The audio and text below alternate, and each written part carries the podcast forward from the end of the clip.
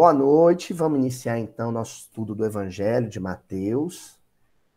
Na nossa modalidade de estudo, na nossa metodologia, o estudo minucioso, detalhado, cauteloso, paciente do texto bíblico, à luz da doutrina espírita, né? utilizando a ferramenta literária que nos deixou como legado Allan Kardec e a psicografia de Chico Xavier, sobretudo a psicografia de Chico Xavier, para a gente compreender o Evangelho, né? A gente compreender a, as palavras, os feitos de Jesus e do Colégio Apostólico. Nós estamos no capítulo 14, em que Jesus caminha sobre as águas. Ele caminha sobre as águas e Pedro, né, Kefas, Simão, Simão Pedro, decide também caminhar sobre as águas. Em algum momento o vento sopra mais forte que o normal. Ele se amedronta, ele se assusta com a força do vento, com o barulho do vento e começa a afundar. Na semana passada a gente viu justamente o momento em que Jesus estende as mãos para livrá-lo do afogamento. E aí nós discutimos, falamos sobre a solidariedade, né? Esse gesto do estender as mãos é um gesto que qualquer um de nós pode e deve praticar no dia a dia. O gesto de estender a, as mãos para qualquer pessoa que esteja em apuro. E às vezes essa pessoa vai ser um apóstolo de Jesus, né? Quantas vezes estenderam as mãos para o Chico, né? Em situações difíceis, ele contou com a amizade de alguém ah, mas o Chico precisa da minha ajuda? Sim. Jesus não precisou do Sirineu? O Simão Sirineu para carregar a cruz, ajudar ele? Não precisou da Verônica para enxugar o suor e o sangue no rosto dele? Não foi assim? Ele não precisou de João para que João Evangelista cuidasse da mãe dele?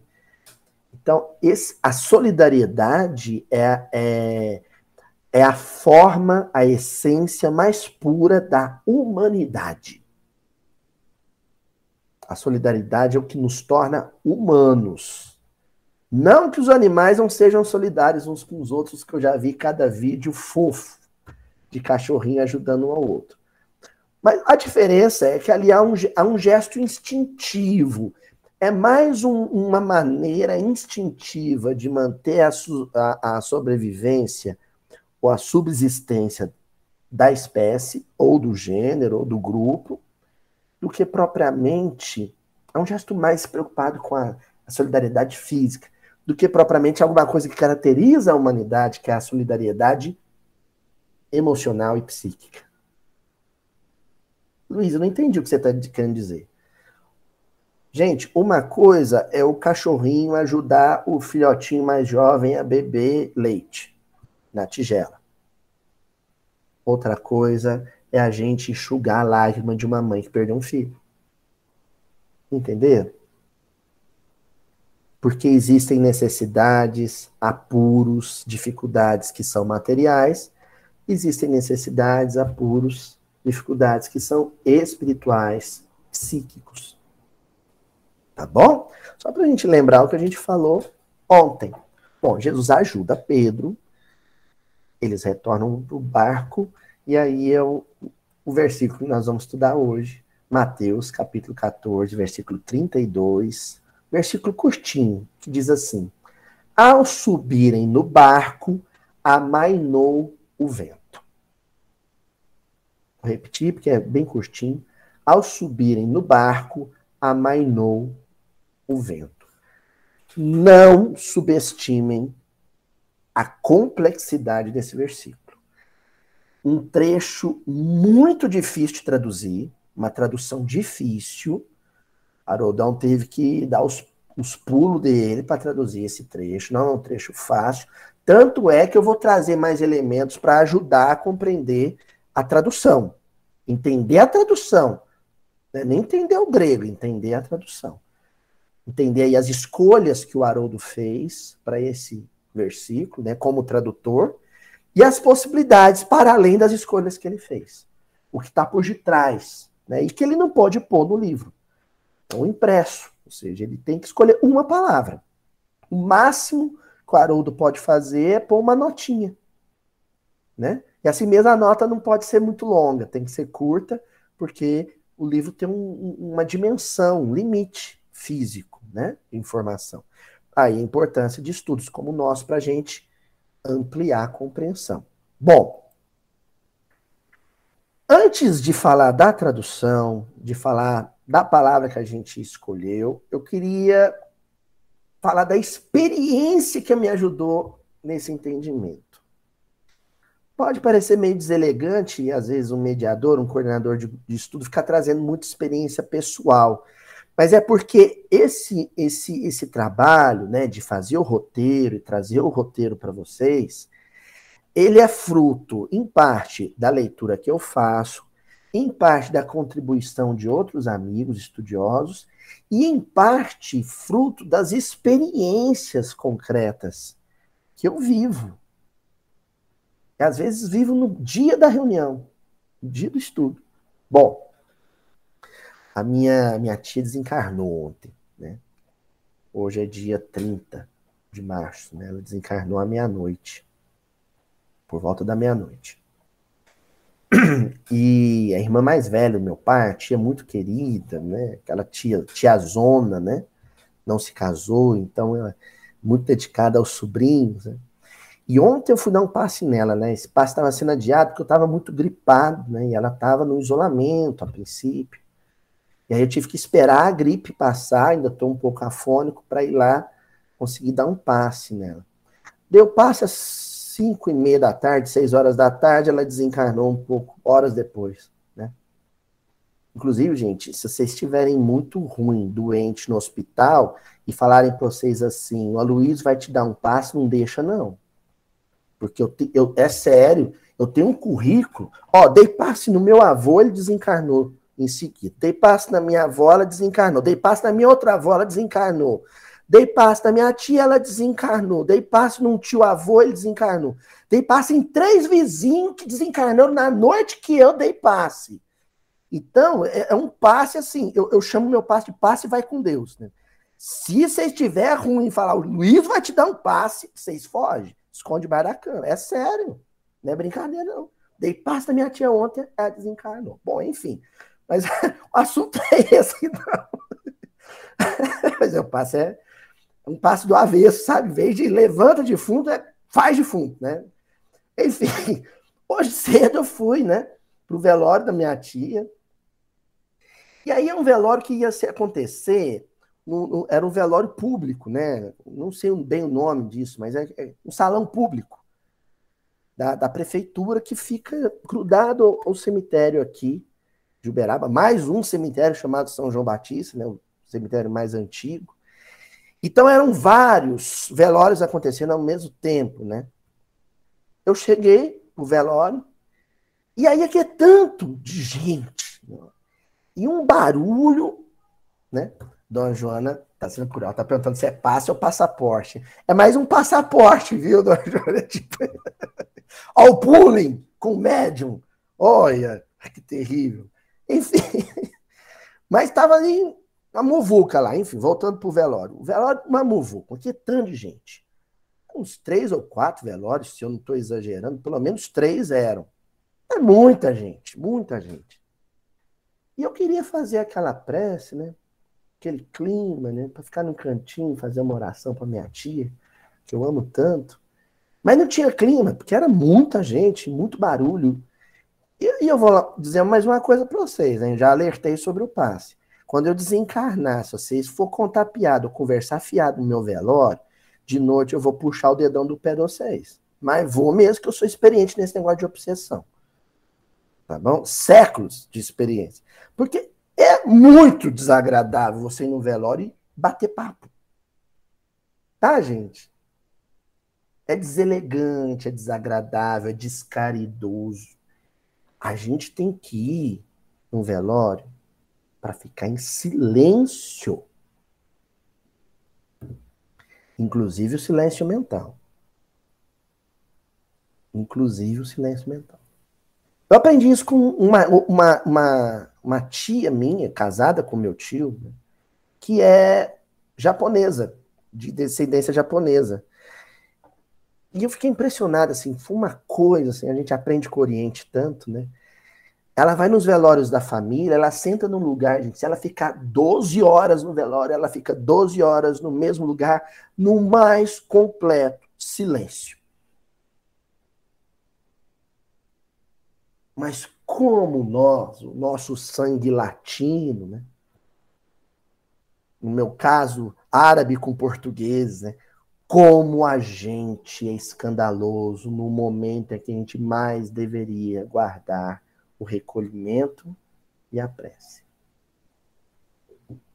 Pois bem, como eu não sou o Chico Xavier, isso é óbvio, né? Porque o Chico, com barulho ou sem barulho, ele teria ficado em silêncio e prece. Gente, eu vou ter que achar um lugar para rezar. E o velório é bem encostadinho, assim, na parede do cemitério, né? E aquele povão fazendo barulho, eu olhei para dentro do cemitério. Eu acho que a turma ali de dentro é mais disciplinada. Eu vou é para lá. e, e fui. Entrei pro cemitério, né? dei a desculpa, falei para uns parentes, ó, oh, vou lá procurar o túmulo dos, dos parentes, né? Aquela coisinha, não ia achar nunca, né? Ah, o túmulo do tio, do avô, do primo, vou lá procurar, achar onde é para rezar. Mas não, na verdade eu queria rezar para minha tia. E para os companheiros que estavam sendo velados ali também, né? Queria paz. Queria calma. Eu queria clima para fazer o elementar num, num velório. Orar.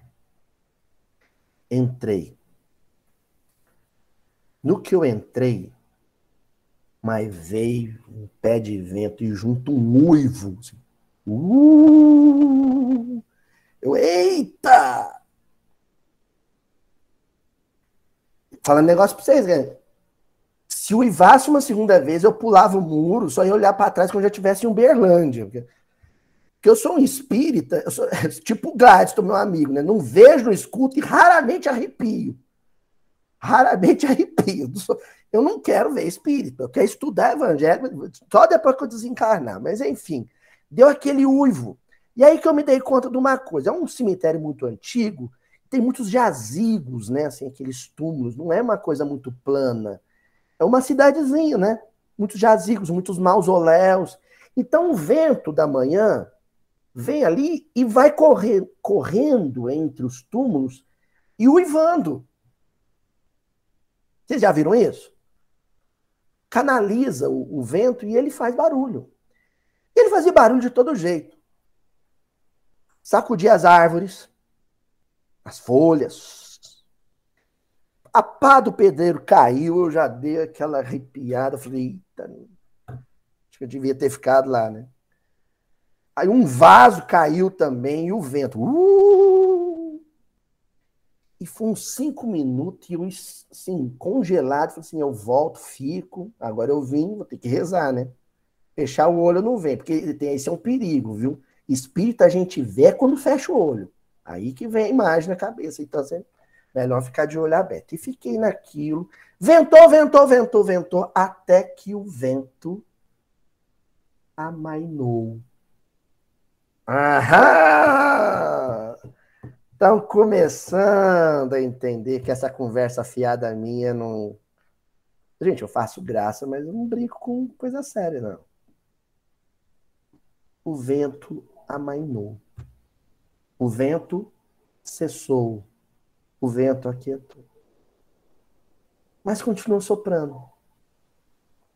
Mas veio uma paz, porque o vento, a ventania, o pé de vento, virou, sabe o quê? Brisa. Me acariciou assim. Só não vou dizer que soprou os meus cabelos, porque a Juju passou a máquina. Né?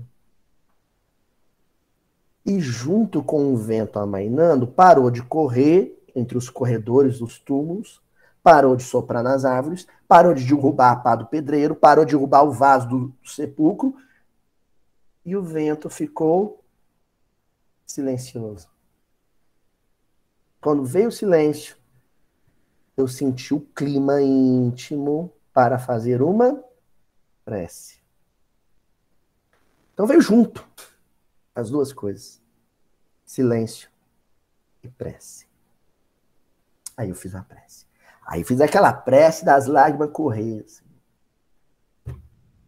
Emocionei. Aí rezei para todo mundo. Eu, eu, não tinha vontade de parar de rezar. Rezei para minha tia, rezei, né? Do doutor fulano de tal, que estava ali na frente, ele, a família inteira ali sepultada, rezei para eles também, tinha a fotinha deles, coisa mais bonitinha, rezei para eles também, rezei para todo mundo, estava ali. Mas quando o vento amainou. Essa palavra que o Haroldo escolheu para o versículo, ela é uma palavra técnica, uma palavra do jargão, do vocabulário náutico. Marinheiros usam ela o marinheiro, o profissional da navegação, ele usa o termo amainou, ou amainar, o verbo amainar, para se referir ao vento que continua soprando, mas sopra devagar. Principalmente quando ele depende do vento para soprar a vela. Se o vento dá uma quietada, a vela perde um pouco a tensão dela, Aí o marinheiro diz: o vento amainou. Foi a escolha que o Haroldo fez para a tradução. Para uma tradução que não é fácil, tá bom? Porque a palavra ecopassen, ecopassen, ela não significa bem amainou, não é, não é, não é necessariamente isso. Para fazer uma tradução mais grosseira, porém que nos ajuda a entender a etimologia da palavra ecopassen, seria o vento que sopra fraco. Entendeu? Anemos, vento, né? Ecopassen, que sopra fraco. Um vento que soprou tão forte, tão, tão forte, tão forte, que ele se esgotou que ele ficou cansado. É a origem da palavra ecopassem, copos. Cansado, esgotado, exausto. Olha que coisa genial, né? Que inteligência desses gregos, né? Como é que eles vão dizer um vento que deixa de soprar forte? E olha, gente, para quem já foi na Grécia sabe que o vento lá, principalmente em Creta, tem um tal de um Heráclion lá, é o vento que vem do continente, da Europa, que é um vento forte, forte, forte. E aí, quando ele para de soprar muito forte, vira brisa, os gregos diziam que o vento se cansou, copos. Ele ficou exausto, cansado. Soprou, soprou, soprou, soprou e cansou. Quando ele cansa, ele vira brisa. E junto com esse cansaço, esse esgotamento do vento, veio o silêncio. Bonito isso, né? Essa é a cena do versículo que nós estamos estudando hoje. Aquele vento que estava balançando o barco e que assustou Simão e fez ele começar a afundar, quando Jesus e Simão entram para dentro do barco, o vento cansa de soprar tão forte. Ele fica esgotado, ele fica cansado. Quando eu vi a tradução, né? Hoje eu usei o dicionário Strong, é um dicionário mais tradicional, né? Mais conservador. O velho Strong, né? Eu, eu, eu me lembrei de uma música, alguns vão se lembrar dela, do Zé, do Zé Rodrigues com Tavito. A Elis Regina gravou essa música, chama A Casa do Campo. Quem se lembra? Eu quero uma casa no campo, onde eu possa compor muitos rocks rurais, né? e tenha somente a certeza dos amigos do peito, nada mais. Tem um, um verso lá que o Tavito, aliás, o Tavito fez a música, o Zé Rodrigues fez a letra. O Zé Rodrigues, ele diz assim, eu quero carneiros e cabras pastando solenes no meu jardim, eu quero silêncio de línguas cansadas. Eu lembrei desse, desse verso da música, falei, olha o versículo aí o silêncio de línguas cansadas. Línguas falantes, línguas vociferando, línguas bradando, ofendendo, acusando, maldizendo, são ventos selvagens soprando nas árvores, derrubando a pá do pedreiro, uivando por entre os túmulos. Mas uma hora as línguas se cansam, como o vento. E quando elas se cansam de fazer barulho, elas silenciam.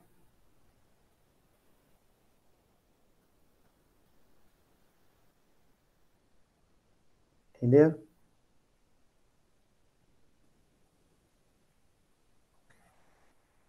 Minha tia, ela era uma contadora de casos extraordinária. Assim, ela é uma contadora de casos extraordinária, assim. Acompanhava o dia. Se vocês fuçar aí nos comentários, vocês vão achar a minha tia lá. Contava um caso. Se você fosse se você quisesse falar com a minha tia, os áudios dela no WhatsApp, os menores era quatro minutos. Aí eu aprendi a colocar aquele 2x para falar mais rápido, né? Para escutar o áudio dela, porque senão eu ficava tarde. Quando ela me ligava no meu aniversário, eu só falava assim: Oi. Eu chamava ela de bebem, porque quando eu era pequena a gente chama. Ela falava, ô meu bem. A gente falava, ô bebem. Aí eu falava para ela assim: Oi, bebê. E pronto, ali você podia pôr o telefone, sair, tomar banho, voltar. E ela tava falando, adorava falar. Mas eu encontrei ela quando eu fui dar passe, caladinha, só. A língua estava cansada, silenciosa.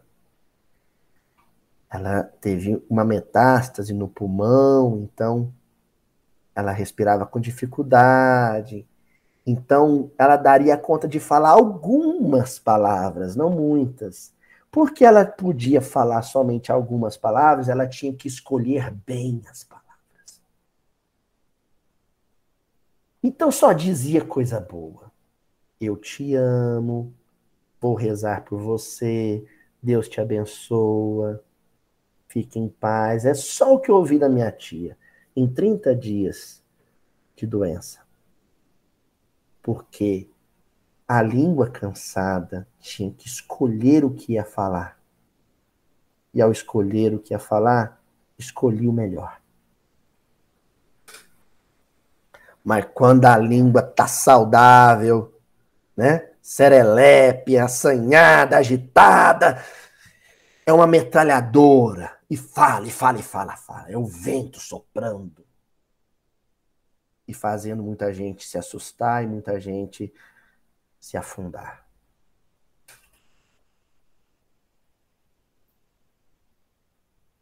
Tema de hoje: silêncio.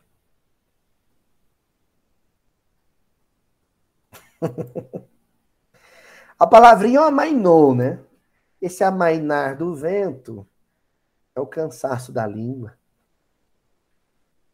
É a língua que, de tanto espalhar barulho e destruição, resolveu ficar quietinha. E só se movimentar para dizer o necessário. O que for útil, o que for bom, o que for belo, o silêncio das línguas cansadas. Séculos e séculos usando mal a língua, né, gente? Uma hora ela cansa de falar besteira, de ofender, de magoar, de se magoar.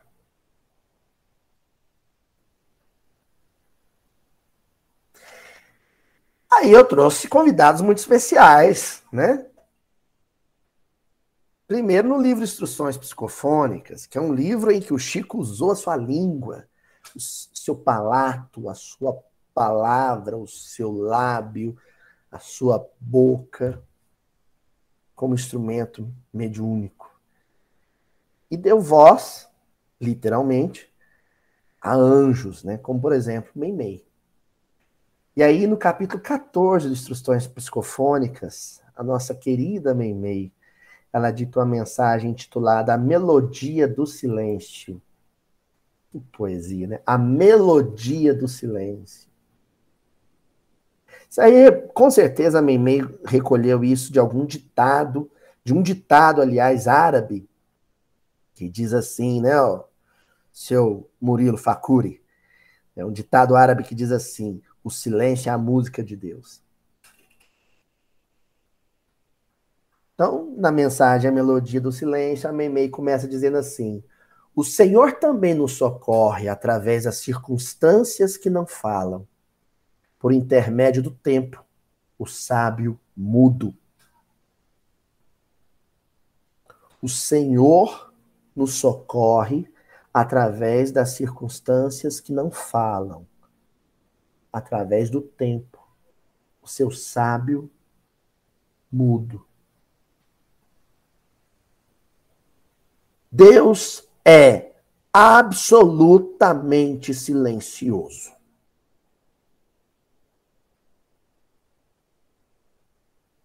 Deus é absolutamente silencioso. O concurso de Deus, aquilo que a gente chama de providência divina, é silêncio puro. Usando as suas ferramentas de forma absolutamente silenciosa. Quais são elas? As circunstâncias são ferramentas de Deus. O tempo é uma ferramenta de Deus.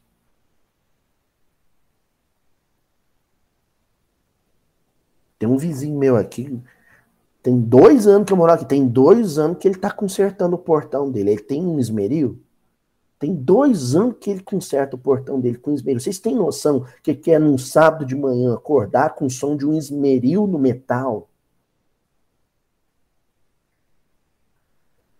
O meu vizinho, usando a ferramenta dele para arrumar o portão, é a gente utilizando a língua num jantar de família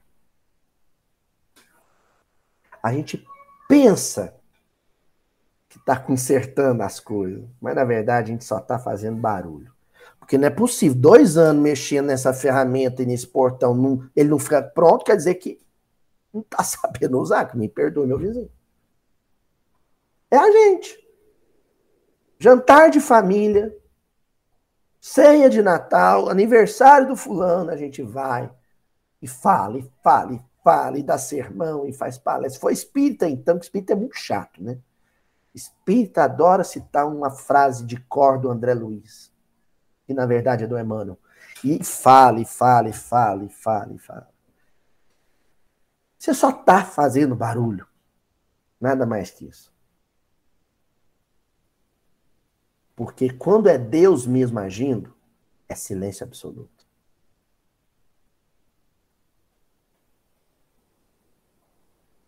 Continua Meimei.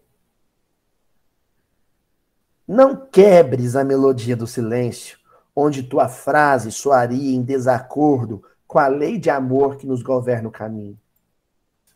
Gente, quando Deus estiver fazendo silêncio, não atrapalha não.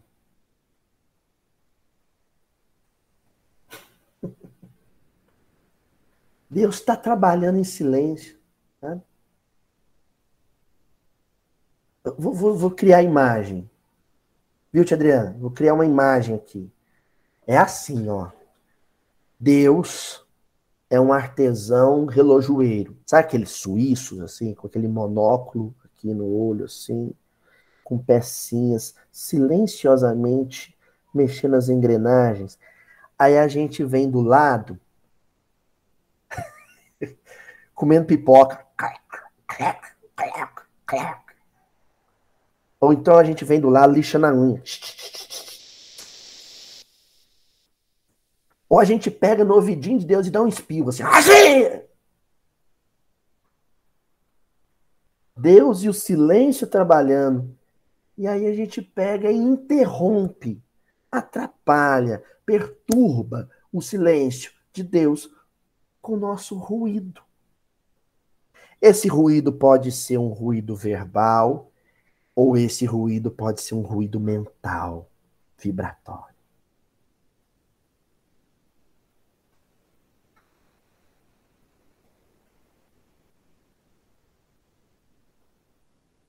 Começo de trabalho em casa espírita. Sabe que fica, parece? Vocês já viram aqueles vídeos, assim, com as câmeras internas da, da, das lojas americanas no Black Friday, antes de abrir o portão? Do lado de dentro. Tudo calmo, as prateleiras arrumadinhas. Aí os, os lojistas começam, 10, 9, 8, e abre o portão. Aí, novela Pantanal, né? Aqui é boiada, assim. É a gente entrando pro trabalho espírita. Os espíritos vão lá, o centro tá vazio, não tem ninguém, preparam os equipamentos. Gente, tem equipamento numa câmara de passe. Vocês sabiam disso? Tem aparelhos, que nem uma sala de cirurgia. Tem, sabe? É, é um lugar de terapia. Aí eles deixam tudo limpinho, vibratoriamente, aquele silêncio, tudo. A reunião do Mildinho começa às sete e meia. Aí abre portão e entra. Vou falar de nós, mas é mentira, nós somos super educados. É só para não, né? Pra ninguém se ofender fora do nosso trabalho. Aí abre o portão e entra o povo. Vocês viram a passeata contra o fulano de tal hoje? Vocês viram que morreu na novela? E a gente faz aquele barulho antes da reunião. Barulho vibratório. Às vezes você entra, senta quietinho, não abre a boca. Mas a cabeça, ó. É um trio elétrico de pensamentos. E a Meimei encerra dizendo assim: Recorda a ilimitada paciência do Pai Celestial para com as nossas próprias faltas e ajudemos, sem alarde, ao companheiro da romagem terrestre, que muitas vezes apenas aguarda o socorro de nosso silêncio, a fim de elevar-se à comunhão com Deus. Ah, Jesus amado, eu quero ajudar na evolução do meu filho. Aí Jesus fala assim para você: Você quer ajudar, bem? Quero, Senhor. Então vamos começar ficando calados.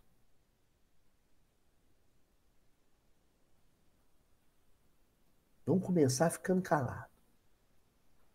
Para de reclamar do seu filho homem para sua filha mulher. Não é assim? Mãe é um perigo, gente. Mãe é um perigo.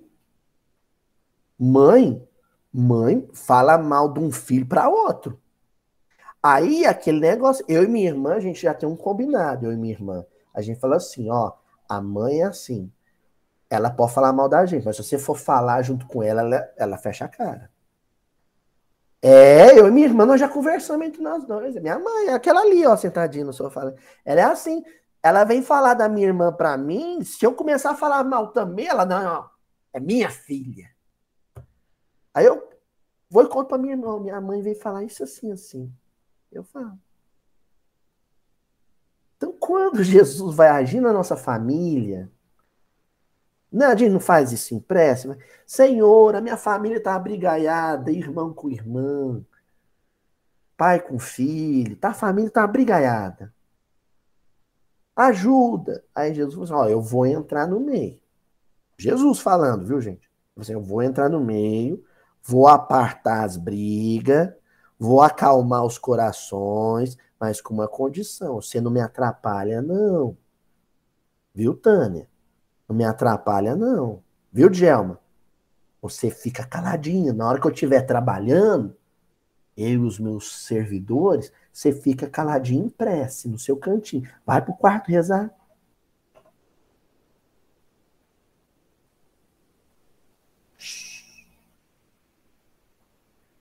a gente já nasce num escândalo danado, né? A gente já nasce num escândalo. Ah, ah, ah. Não é à toa que a maioria dos hospitais tem uma plaquinha de uma enfermeira, assim, uma senhora bonita, assim, enfermeira, roupinha branca, fazendo assim, ó. Que lá, gente, inspirado, os espíritos que mandou pôr aquilo lá. Que a primeira ordem que a gente recebe de Deus quando encarna é O ar entrou no pulmão aí, queimando tudo, a claridade incomodou. Aprende a sofrer calado. Aprende a viver em silêncio.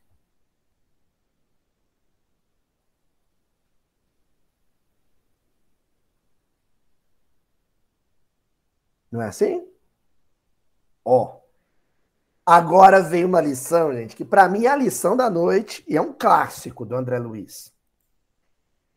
Está no livro Senda para Deus, capítulo 3, e se chama SOS. SOS. Sabe aquele símbolo náutico também, né? Do SOS é um código universal, né? Em qualquer mar do mundo, em qualquer praia, em qualquer ilha, qualquer navio, o símbolo SOS, essa, essa sigla, essas três letras, é universal. O que, que significa o SOS?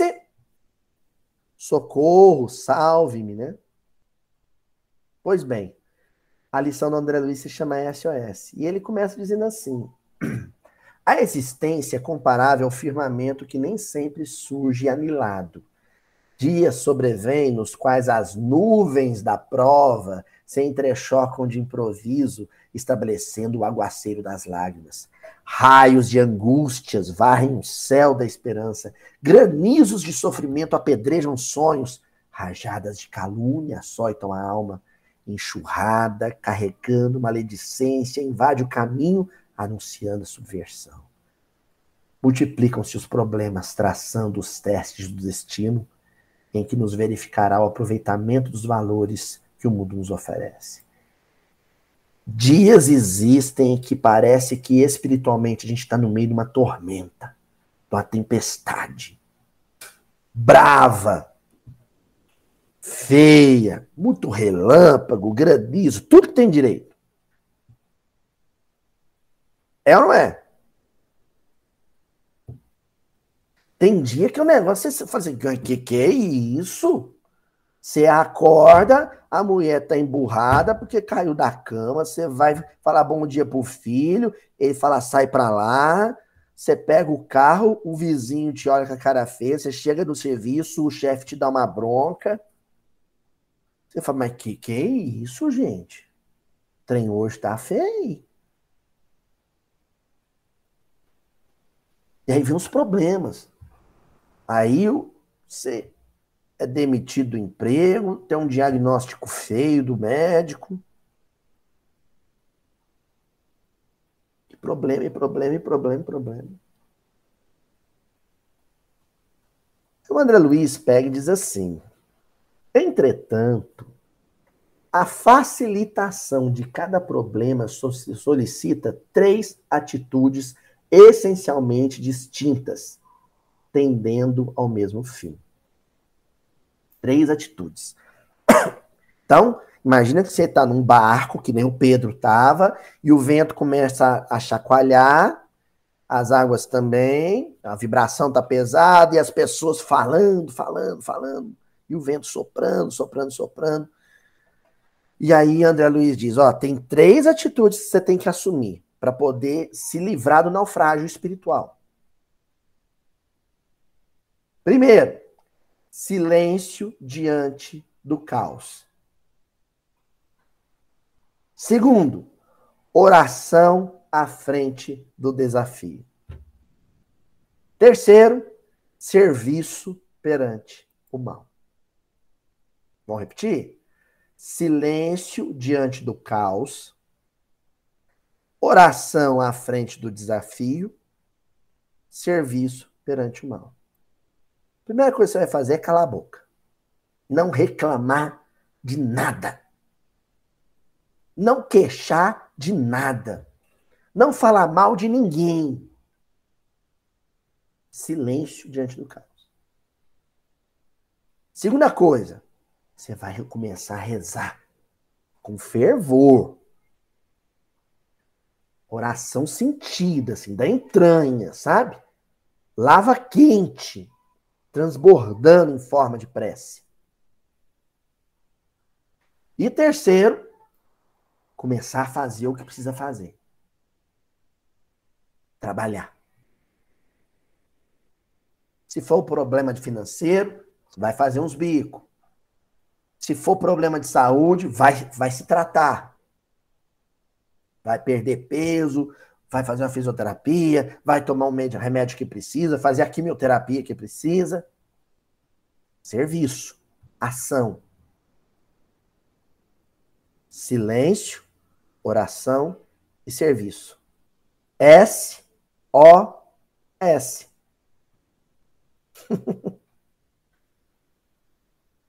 e continua André Luiz. O trânsito da vida possui também sinalização peculiar. Silêncio previne contra o perigo. Oração prepara a passagem livre. Serviço garante a marcha correta. Então aí ele usa uma outra metáfora, a do trânsito. Quando você sai de casa, a primeira coisa, a gente que, né, católico, faz o nome do pai. Você vai sair de casa com seu carro para trabalhar. Ou vai sair de viagem. Né? Eu não sei vocês, aqui em casa a gente vai sair de viagem e faz uma prece. Tem um evangelhozinho porta-luva. A gente faz uma prece. Por quê? Porque você não quer correr nenhum perigo. Não quer ter nenhum obstáculo, nenhum contratempo. Então, silêncio e oração. É a hora no carro, tá todo mundo animado, e de repente fala, gente, vamos fazer uma oração, aí fica todo mundo em silêncio.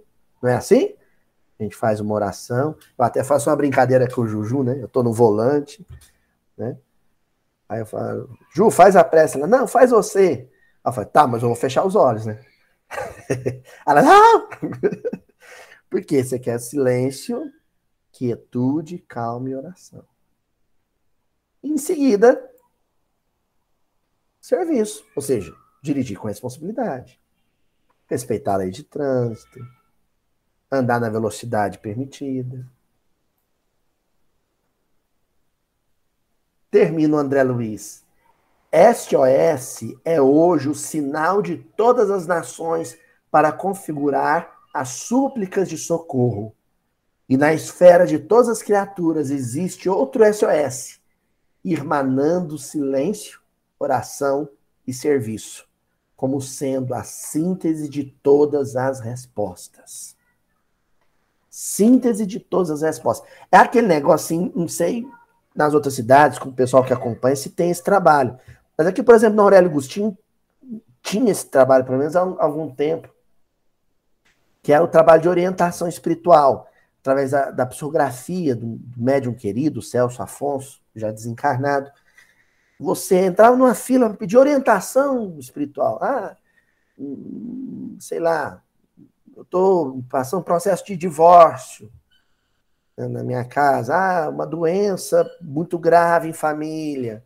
Ah, um problema financeiro, um problema profissional, implicância do chefe. Aí você ia lá no dia do trabalho, entrava na fila, deixava seu nome, Aí vinha a resposta do, dos benfeitores através da psicografia. Então não era uma carta espiritual, era um bilhete. Era só um recadinho. E tinha gente saía decepcionado, porque muitas vezes o, o bilhete dos benfeitores era assim: silêncio, prece e trabalho. SOS. É o que o André Luiz está dizendo. Isso aí é fórmula para se aplicar em qualquer situação. É regra. Não importa qual for a tempestade, qual for o barulho que o vento está fazendo. A regra é uma só: silencia, ora e trabalha.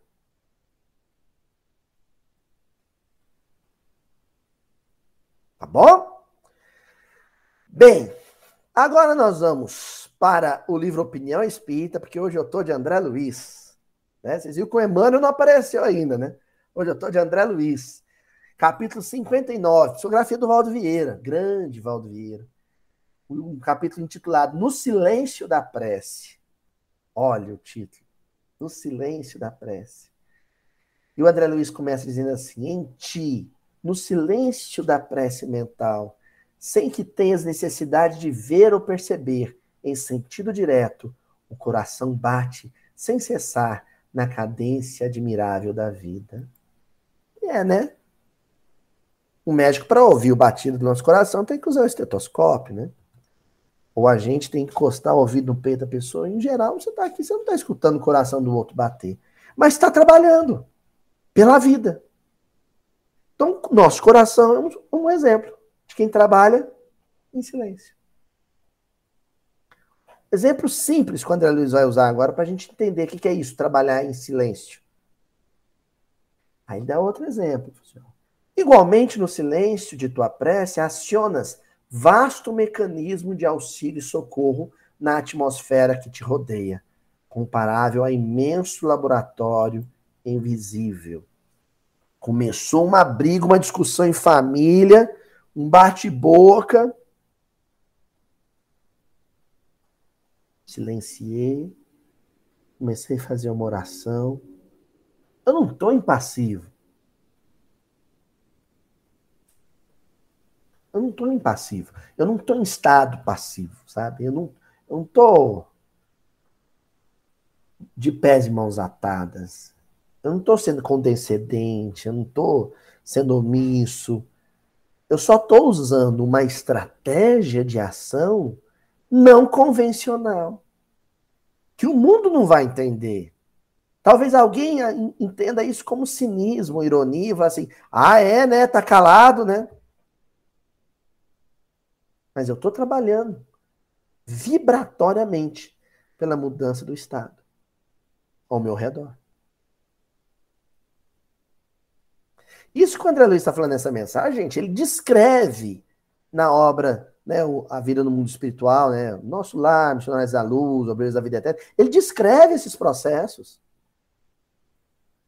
Tanto que ele afirma em seguida: o teu influxo emocional dirige-se além de teus sentidos para onde te sintonizes através de insondáveis elementos dinâmicos.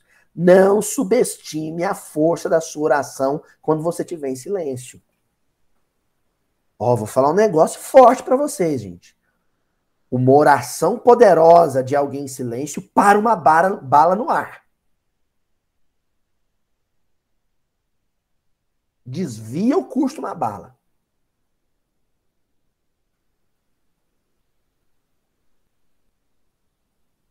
Uma, a força de uma oração silenciosa fez o profeta Daniel ficar dias trancado numa cova com leões famintos. Nabucodonosor levou um susto. Né? Abriu a cova, tava lá os leões dormindo e Daniel orando em silêncio. Está no Velho Testamento. Ó,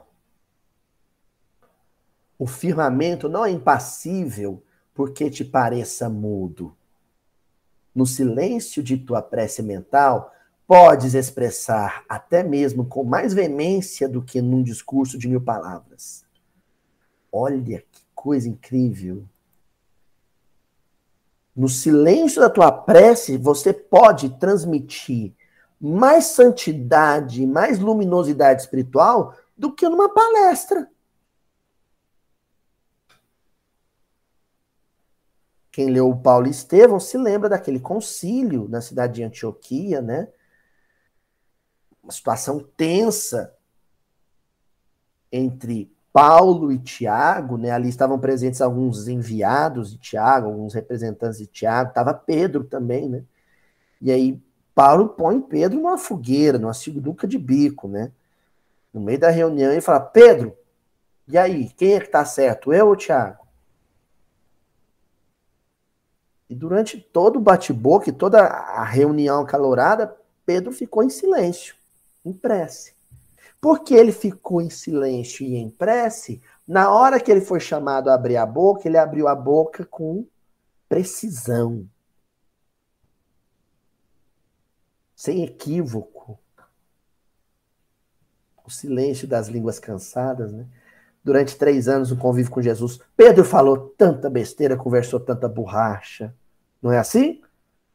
Falou mal da Madalena, implicou com João, caçou encrenca com Judas. Até com Jesus ele caçou encrenca. Mas depois da crucificação, a língua de Pedro ficou cansada de acusar. E ele fala justamente disso no discurso dele na, em Antioquia.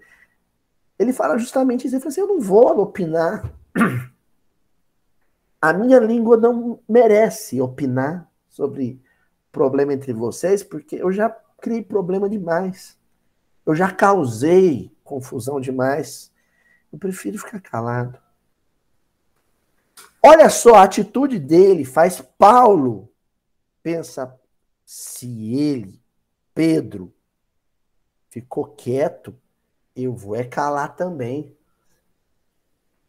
E o Emmanuel faz questão de dizer no livro Paulo Estevam que foi assim que o silêncio de Pedro salvou o cristianismo da primeira hora. Ali podia ter tido uma cisão. O silêncio de Pedro salvou o cristianismo da primeira hora.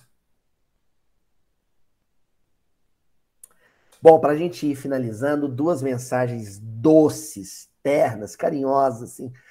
Daquelas mensagens é que o Espírito falou: vou escolher as palavras assim, com hashi japonês, assim, com palitinho, assim, sabe? Vou pinçar as palavras. Eu vou usar. A primeira delas da Meimei, de novo, que está no livro Pai Nosso, que eu adoro, um livro assim, infanto-juvenil, mas que é profundo demais, né? no capítulo 6, que é perdoar as nossas dívidas, assim como perdoamos nossos devedores. E ela diz: o silêncio ajuda sempre. Quando ouvimos palavras infelizes, quando alguém está irritado, quando a maledicência nos procura, quando a ofensa nos golpeia, quando alguém se encoleriza, quando a crítica nos fere, quando escutamos a calúnia, quando a ignorância nos acusa, quando o orgulho nos humilha, quando a vaidade nos provoca. O silêncio é a gentileza do perdão que se cala e espera o tempo. É, Meimei. Ela começa dizendo: o silêncio ajuda sempre. Ela vai dizer o que é o sempre. Quando alguém me xinga no trânsito, quando o patrão fala, você está na rua, quando o marido reclama do sal no arroz, quando o filho bate a porta do quarto, silêncio ajuda sempre. E ela vai explicar o porquê no final. O silêncio é um gesto de gentileza promovido pelo perdão, motivado pelo perdão. Porque o perdão sabe calar para que o tempo fale por ele. Entendeu? O silêncio é uma ferramenta nas mãos do perdão. É o gesto de gentileza do perdão que se cala faz silêncio, permitindo que o tempo fale por ele.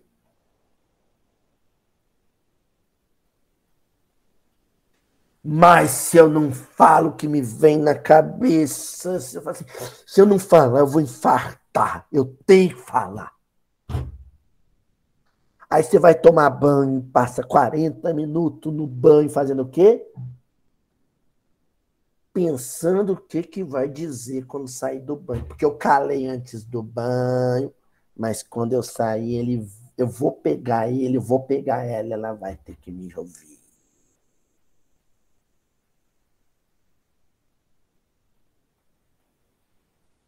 Ou então, pior, eu não vou falar para fulana, mas eu vou mandar um áudio, uns áudios no WhatsApp da, da outra fulana falando dela. Só que aí você se embanana e manda para fulana de quem você está falando mal. E aí quando você vê é tarde demais. Aí a casa caiu. Aí você tenta apagar e não consegue apagar. Não é assim? Ai. Senhor, se o meu WhatsApp é motivo de escândalo, deletam. Não é?